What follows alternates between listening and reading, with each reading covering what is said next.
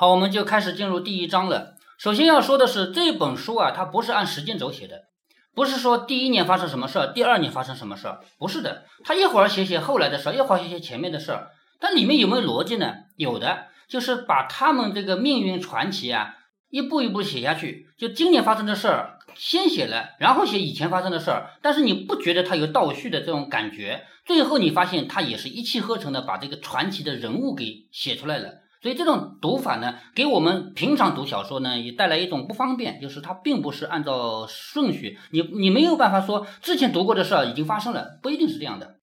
好，我们刚开始啊，第一章叫算命是一门古老的行当，第一小段叫绝不外传的算命口诀。就前面我们讲到过啊，他们的事儿是口口口传播的，不会写下来的嘛，他们绝不外传。说贪者必贫，君子以为大戒。佛门亦为五戒之首，故作阿宝，究不在相而在一。啊，这句话读起来根本就不懂，为什么呢？这个就有点那种黑话的意思。我们在读小武侠小说的时候，经常提到黑话，对不对？黑话就是只有内部人懂，外面人是不懂的。他们用这种话互相交流，旁边人一句都听不懂，但是他们依然能够很好的交流。这话什么意思呢？就这句话出自《江湖秘本阿宝篇》。意思是说，人性本来就是贪婪的，贪婪是一个大戒，所以贪婪的人一定会贫，就一定会贫，就是穷嘛，没钱嘛。所以做阿宝去骗那些贪婪的人是没有错的。换一句话说，他们活该。这句话翻译过来就这样的意思，就是我去骗那些贪钱的人，我没错，他们活该。阿宝本身就是个黑话，对于靠算命行骗的人这样一个统称。就是说，所谓的阿宝就是骗人的，就是算命骗人的人叫阿宝。相指的是什么呢？就是行骗的人。一是指的什么？指受骗者。就是说，在他们眼里，提到相就是骗子，提到一就是被骗的人。所以叫纠不在相而在一，就是如果发生了这样的事儿，谁的责任呢？不是骗子的责任，是被骗的人的责任。当然，这也是他们的一种狡辩，是不是啊？你干嘛非要去骗人？说一九四八年那年，我二十岁。为了生计，跟了祖爷。好，祖爷就是这本书真正的主人公，很厉害的一个人物。那这个人所谓的我是他的徒弟嘛，是吧？说一九四八年二十岁，我为了生计跟了祖爷，就是我我为了活下去，我跟了祖爷。祖爷是当地骗子圈里的头，资历老，手段辣，要想在当地干黑活儿。干黑活就干这种活啊，属于黑道上的活嘛。干黑活必须拜他为师，否则就会找人把你给切了。什么叫切啊？就是杀了。但是他们杀呢，他们是暗杀，这样的话都不知道是谁杀的，叫官府也查不到，所以叫切了。这是他们的黑话啊，就像现在的小偷组织一样。跟了祖爷呢，就有了保护伞，但是骗来的钱要通通给打日头，就是交上去。就是我跟了祖爷以后，祖爷会保护我，但也不是白保护的。我出去骗到的钱全部交给祖爷，让祖爷统一分配给谁用，明白这个意思吗？然后再给你抽头，就是说主交给祖爷以后，祖爷再来分解给你，具体抽多少呢？祖爷自己定。有的人私蒙了财产，就是有的人出去骗钱啊，骗了钱回来不交给祖爷，不就是私蒙了财产吗？祖爷有手段，否则他就不叫祖爷了。他的心理战很厉害，就是祖爷这个人。他的内心很厉害，心理战，而且还派人打圈子，打圈子也是黑话，就是监视你。只要发现了剁一根手指，第二次就切了，切不就杀嘛，是吧？发现你有钱不上交，第一次剁一根手指，第二次就是直接杀了。所以在这样的一种管理下面，就没有谁敢藏私房钱，对吧？嗯，入了这一行就别想出去，就是说这个行啊，只能加入不能退出。为什么？因为你懂的东西太多了，我们的秘密都让你知道了。你想要不干这一行，就只有死路一条，要么继续干，要么就被杀了，就被切了。通常也没有人会反，为什么呢？因为收入高，能骗到钱嘛，而且没有淡季。别的东西还有淡季的，比如种田，不是有有的季节没有东西收获嘛，是吧？但这行没有淡季。跟了祖爷，首先要学的是骗子的法术，就是阴阳五行，这叫打底子，就是骗嘛，也要有点基础，否则你太差了，骗不到人，是不是？你出去一，你出去骗没有骗成功的话，说不定也会牵连到你的组织嘛。打了一个月的底子，就开始学阴药，就是骗术心理学。什么叫阴药？就是要弄懂你的心理。你来找我算命，你都是有事儿的，你不会说没事儿来找我算个命吧？是不是？那我一眼就要看出来你心里有什么事儿。比如说，入门观来意，出言莫踌躇，这是他们的他们内部的歌诀啊。他不一定能懂。那么一句句解释什么意思呢？入门观来意就是说，有人来找我算命，我一定要看出来他是要干什么的，你必须看得出来他要算什么，明白吗？看不出来你你就算不下去了。你以为算命是真的，那骗人的嘛？骗人一定要骗到人家心坎里，对不对啊？所以入门要一定要观来意，看出他要干什么。自己我自己不说话，要听对方讲。为什么算命的人自己先不说话？为什么？你哪知道他家里有什么事啊？你哪知道他发生了什么事啊？你一说不就说漏嘴了吗？嗯听他说，他会把所有东西说出来的吧？所以我回过头来讲啊，假如有人要给你算命，你不吭声的话，他真拿你没办法，懂吗？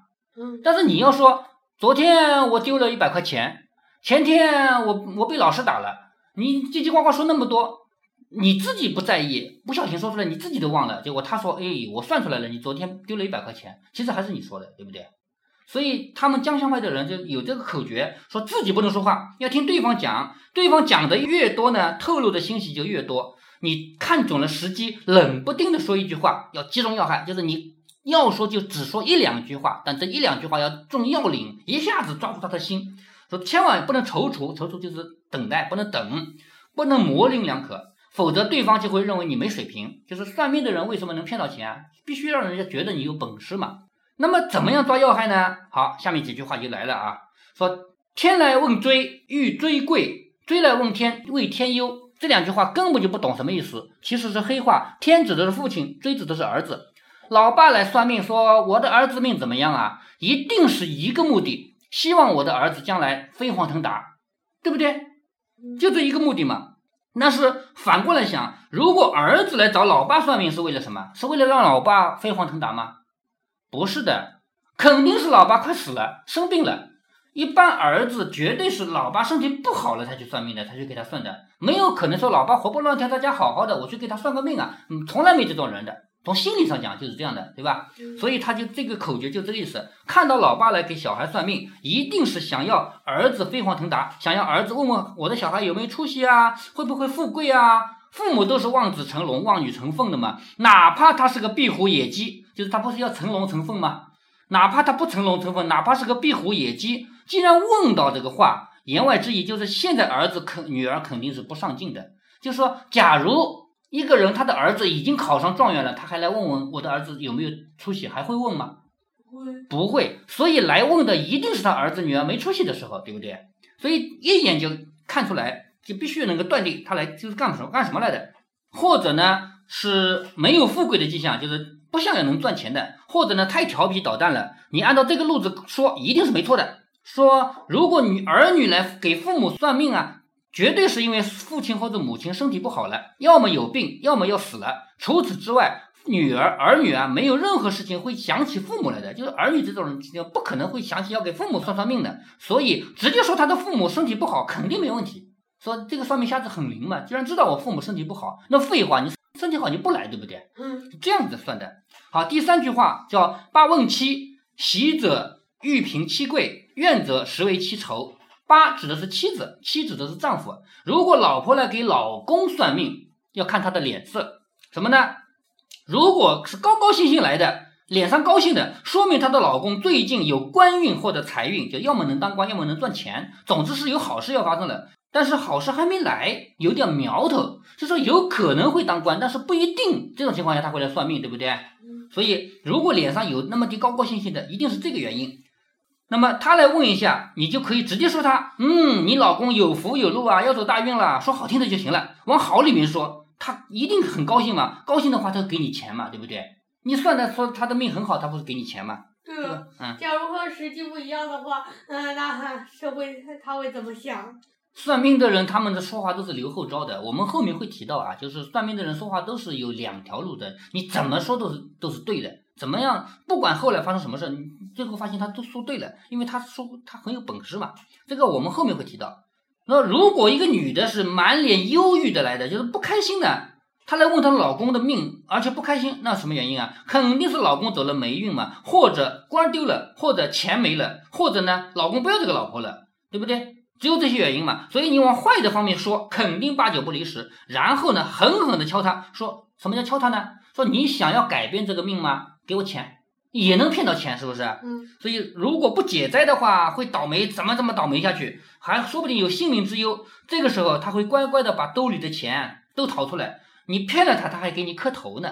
第四句叫七问八，不是八有事儿，必然是子息艰难。刚才说的八问七就是老婆来问老公嘛。那如果老公来给老婆算命，什么原因呢？不可能是要算老婆本人，一定是怀疑老婆对自己不忠，跟别人好上了，明白吗？还有一种可能就是老婆不生小孩，这个所谓的老婆不下蛋啊，古这个我们民间说法是老婆不下蛋，指的是老婆不生小孩，生不了孩子。除此之外，老公是不会给老婆算命的，就只有两种可能，一种就是老婆跟别人好上了，还有一种就是他怎么不生小孩啊，是不是？对了，会不会有的时候，呃，难道不是怀疑，呃，而不是发现真的？啊，怀疑啊，发现了真的还要算什么命啊？直接上去呃抓就行了，是不是？嗯这是怀疑嘛。说第五句话，世子问前途，生孙未尽古，这个话也是黑话，什么意思呢？生孙指的是那些很有钱的商人、有钱人，尽古呢是指活着，古呢是指死了。世子就是读书人，读书人来肯定是问我有没有前途，因为读书是为了考试当官嘛，是吧？读书人来是为了考试当当官，问我有没有前途，能不能做官，能不能光宗耀祖。如果有有钱人来了呢，肯定问我能活多久啊？因为我不缺钱了，我就怕死，对不对？嗯是吧？有些人来肯定问这个，我我还能活多久？我能不能人生路上有有没有灾难啊？能不能过这个坎儿啊？因为他有钱嘛，什么都不缺。第六句话呢，喋喋问此事，定然此时缺；频频问原因，其中定有因。这个话呢，大体上我们能懂的，就是如果反反复复问一件事的，这件事肯定不好，很不如意，很不完美。好事他不会这么反反复复的问，是吧？那么如果总是抓住一个问题问起来没完没了的，那这个事就是他要询问的真实的原因，不是你算的准，是他透露的太多了，他自己告诉你太多嘛。下面说，僧道同清高，不忘利欲，就真正的出家人是不会算命的。好，我们看到有些人算命，看起来像个和尚，看起来像个道士，对不对？嗯但那是假的。真正的出家人是不会去算命的。那些道貌岸然的僧道，如果来问事的话，就是那些假装的。说妙郎达士志在山林，妙郎达士是做指的是什么？做官的人，那些高高在上的官员，其实呢，他们的野心大，利益性更强，所以这种人一定要去敲诈他的钱，狠狠的骗他的钱。还有第九句叫一哥要狠刀，二哥要抛刀，三早要跳蚤。这个话呢，就是黑话，完全是黑话。是一个是指那些最容易被骗的人，他们管那管那种人叫傻狍子。对于这种人很容易骗的，你一定要一下一刀就狠。什么叫一刀啊？就宰客。比如说你去买一碗小馄饨，五十块，那不就宰客嘛？是不是？懂啊？有有是是就是宰客，就是这是一种俗语嘛，俗称宰嘛，就是屠宰的宰啊。就是如果是来了一头猪，不就是一刀把它宰了吗？可是来的是人，不能杀人，对不对？嗯所以狠狠的敲打你的钱叫宰客嘛。比如说有的时候一一桶方便面，本来一桶方便面两块钱，结果卖给你五十块，为什么？呃这只有我有，对不对？嗯就有这种情况，这叫宰客。所以如果碰上能相信你说你去算命，这个人对你深信不疑，相信你的，好，狠狠的一刀宰他，把他的钱全宰来了，最好就是大家有多少钱你你要到多少钱，全要来了，因为他相信你嘛，对不对？狠到什什么程度呢？祖爷说了，只要不是倾家荡产就行。比如说他家一共十万块钱，宰他九万块，没问题的，只要没有把他的整个家宰没了就行了。为什么不能宰没？宰没了，人家人家彻底没了会跟你拼命的，知道吧？只要他还有那么点希望，他他会相信你的，对不对？嗯说只要不是倾家荡产就行。二哥呢是什么意思呢？是对你有点怀疑了。这种人啊，你来给算命，说来说去他不全相信，他有点相信，有点怀疑。这种人怎么办呢？他认为你算的不怎么准啊，对不对？这个时候千万不能贪他的钱，一分钱不收他的。有的时候算命的人好像很光明磊落一样，嗯，今天咱们交个朋友，我不收你钱。你以为他真的不要钱吗？他看出来你怀疑他，他真的不收你钱，因为收了钱以后你会找他算账，是不是啊？嗯那么算找是什么呢？有的人故意找茬儿，有的人他就不是来算命的，他就知道你是骗人的嘛，是吧？他来找你的茬儿，见到这种人马上溜，溜之大吉。那如果这个人还要找他怎么办？让祖爷来找找他算账。祖爷这个人很有力，很有本事，就是这本书的真正主人公啊，祖爷让他来摆平。讲到这里，你肯定认为祖爷是个了不起的人物啊？对，祖爷是一个很有文化的人，长得好，很面善。如果你不了解他的话，你永远没有办法把他跟行骗啊、还有杀人啊联系在一起。就表面上看，祖爷这个人不像是骗子，也不像是杀人的人，但是你要真的知道他的那些事儿以后，你知道这个人非常了不起。他看起来面色和善，像个好人一样。祖爷轻易不发怒，只有小脚们蹩脚的时候才会发脾气。什么叫小脚呢？就自己手下那帮人出去算命的人，如果谁本事太差了，是不是？那那个那叫小脚。如果那帮人太差了，他会发脾气，但是脾气发的也不大，也不是你想象的那种又打又骂。但是他只要脸一沉，就够把你吓个半死了。就这个人很威风，他轻易不发火，但是他只要脸一沉，你就够吓个半死了。我见过祖爷发的最大的一次脾气呢，是我入行的第二年。好，再次提醒，他是一九四八年入行的，明白吗？一九四八年才加入。一九五零年。四九，哎，对，四九年，四九年是什么时候啊？我们新中国要成立了吧？对不对？所以我入行的第二年，有几个把头要爬乡。啊，这个把头是什么意思啊？就祖爷这么个人，如果说江乡派也是一个国家的话，那他就是皇帝，对不对？嗯。那皇帝不可能是去管所有的老百姓吧，是吧？所以他手下也有官儿，所以呢，那些霸头就是他手下的官儿，就第二级。如果按级别算，他是第一级，祖爷是第一级嘛，第二级就是霸头。所以他有几个霸头要爬乡，什么叫爬乡呢？就造反，就你们这帮人不做我的手下了，想要造反做老大了，这叫爬乡。爬山就是造反。祖爷当时雷霆大怒，亲手切了个领头的，就是你们造反，当场把。领头的那个人给杀了，对，亲手切了个领头的，这就是祖爷发的最大的一次怒火。这是什么时候呢？一九四九年发生的，在这本书后面会讲到这个事儿，就怎么他们怎么个爬乡，怎么个造反，会讲到，那是一期非常很紧张、很紧迫的这样一种关系。在这个作者的笔法写作下，我们一读下去会觉得这真是叫山雨欲来风满楼的这样一种感觉。好，下面就讲初次算命，就是这本书的。作者就是那个那个姨爷爷，对不对？他不是一九四八年才入伙的吗？他初次算命，第一次掉袍子。什么叫掉袍子呢？前面说过了，相信我的人就是袍子嘛，是不是？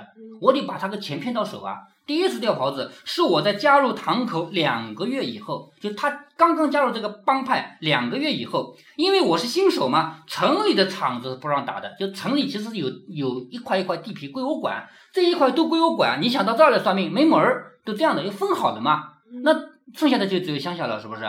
所以这本书的作者其实是作者的姨爷爷啊，说他第一次呢是他加入两个月以后，但是呢，因为他是新手嘛，城里那些厂子不让他管，呃，不归他管。祖爷安排的是周围一个叫安家庄的小村。祖爷说我长得胖，眼睛小，只要翻一下就可以装瞎子了，就那个眼睛小小的，眼一翻就装瞎子，就不用戴不用戴墨镜这种人，他是天生的就是可以装瞎子的人。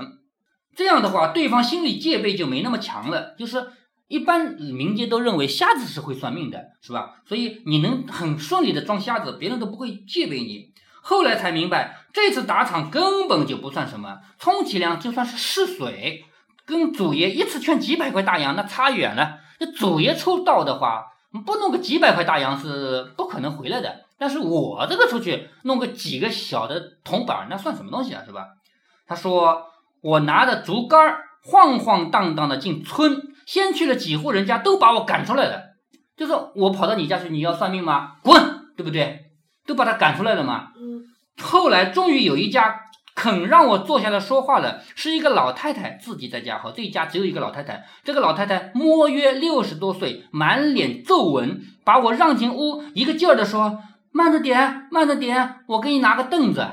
就是你不是个瞎子吗？我给你个凳子。”我当时心里很不是滋味儿，因为他的眼睛还没我好呢，就一个老太太，六十多岁的老太太，对不对？她眼睛还没我好呢，老太太还给我倒了一杯水，接过来，我看到她手上全是裂口，特别糙，像树皮，就是农村老太太干农活的人手不是粗糙嘛，是不是？像树皮一样。我忽然想起了自己死去的老娘，我老娘头一年是得肺结核死的，那双手就跟这个老太太一样。我有点心软了，就是不想骗这个老太太了，明白吗？我有点心软了，但是马上想到了祖爷那双眼睛，想到霸头交给我的任务，就是我加入了这个门派以后，你就必须做骗子，不做不行，懂了吧？嗯。你不做的话，回去就没命了，明白吧？嗯。所以眼前这个老太太，她是个好人啊，她把我迎进屋里，她眼睛还没我好，还要说当心点，当心点，我给你搬个凳子，还给我倒杯茶，我忍心骗她吗？不忍心。不忍心。那么接下来他究竟是怎么骗的呢？我们下一回再读。